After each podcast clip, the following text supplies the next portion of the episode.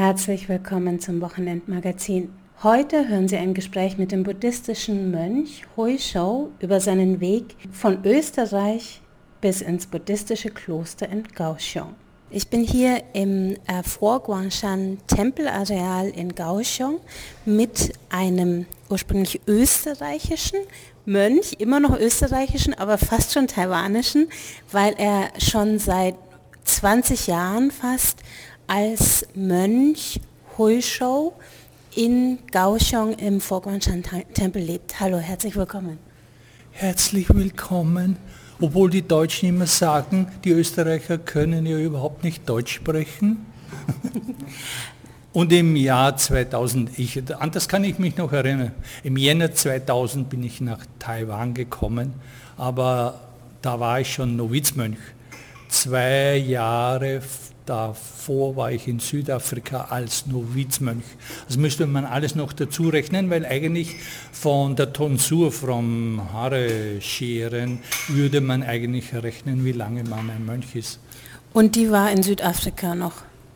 Ja, also zwei Jahre vor, vor 1998, ja.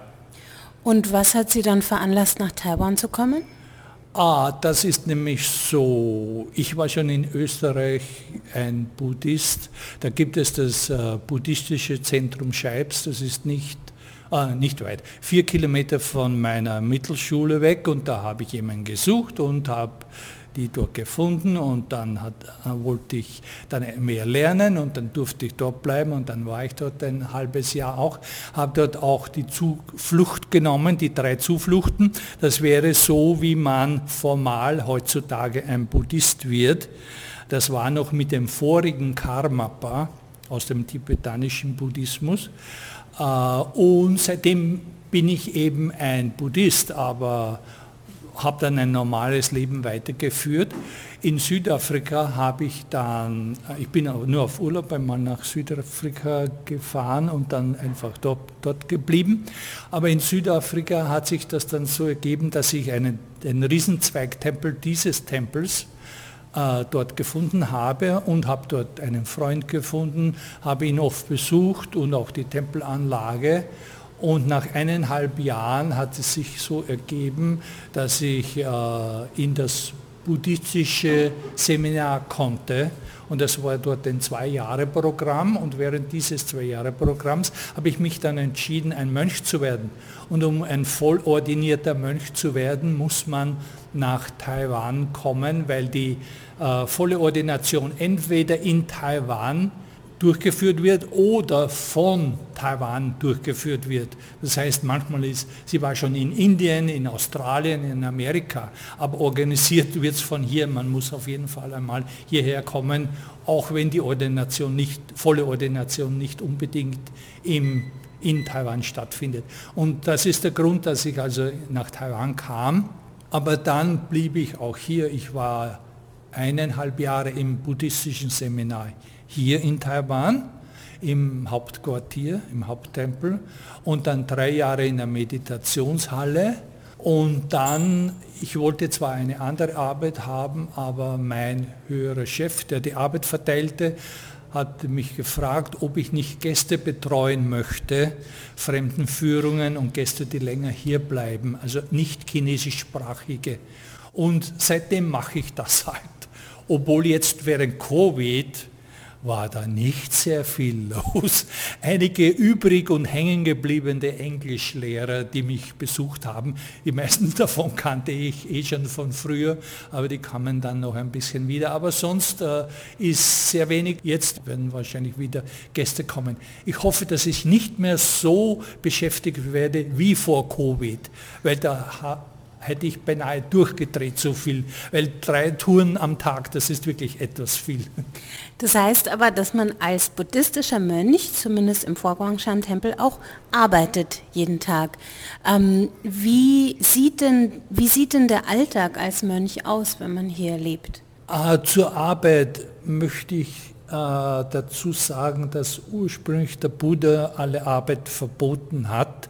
Er wollte, dass die Mönche die Lehre lernen und meditieren, was sie beides nicht so gern wollten. Aber der Buddha wollte das. Das ist ja der Grund, dass man eben ein Mönch wird und von den Laien unterstützt wird. Im Buddhismus chinesischen Buddhismus hat sich das insofern geändert, weil, weil Arbeit gut ist. Und viel Arbeit ist sehr gut. Und darum wird in, äh, zumindest in den großen Tempeln, so viel ich das sehe, äh, Arbeit, hat jeder seine Arbeit und muss auch immer arbeiten. Und was macht man aber sonst noch im Alltag als Mönch? Also gibt es bestimmte Gebetszeremonien, bestimmte Zeiten, in denen Sie sich mit buddhistischer Lehre befassen? Ähm, weil, dann kommt natürlich das vegetarische Essen noch dazu. Also alles so Sachen, die wir als Laien uns gar nicht vorstellen können. Ah, das können Sie sich gar nicht vorstellen, wo Sie Vegetarierin sind. Ja, ich schon, aber ich lebe auch seit... Sie reden von den anderen, nicht wahr? Naja, als Laie, wenn man sich versucht, das Leben als Mönch im buddhistischen Tempel vorzustellen, würde ich sagen, als Deutscher, als Deutscher hat man da erstmal überhaupt kein Bild davon, wie das abläuft. Ja, die meisten ist mir aufgefallen, die haben so Thailand-Erfahrungen, äh, wo einfach der Sie sehen den Mönch in der Robe und das ist alles und der Mönch darf auch nicht arbeiten. Ja?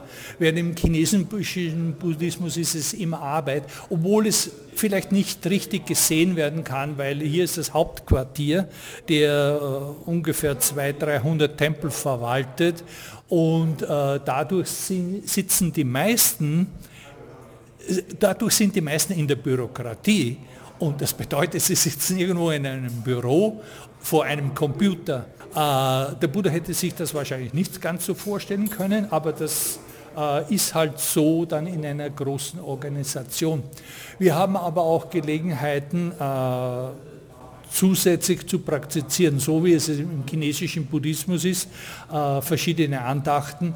Es gibt eine Morgenandacht, eine Opferandacht vor dem Mittagessen und eine Abendandacht während der Opfer, Opferandacht vor dem äh, Mittagessen, da ist ja jeder noch im Büro und Abendandacht, man könnte hingehen, aber viele sind dann wahrscheinlich auch schon zu müde. Äh, manche meditieren auch, sagen sie, in ihrer Zelle.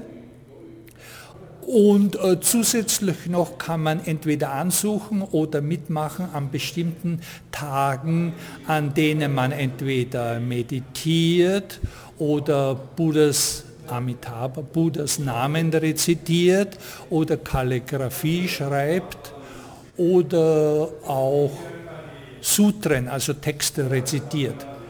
Äh, das sind bestimmte Tage, an denen man teilnehmen kann. Aber nachdem alles schön organisiert ist hier, ist es so, dass man da ansuchen muss, weil es einfach zu groß ist. Der Tempel ist zu groß. Wir sind ungefähr 300, 400 Mönche hier im Hauptquartier. Also damit das nicht zu durcheinander ist, muss man da einfach, äh, wenn ich da mitmachen will, dann muss ich halt ansuchen. Wir waren im Gespräch mit Hui Shou, einem Österreicher, der seit 20 Jahren im Vorguangshan-Kloster im taiwanischen Kaohsiung als buddhistischer Mönch lebt. Nächste Woche berichtet er weiter von seinem Alltag als Mönch in Taiwan. Sie hörten das Wochenendmagazin mit Karina Rother.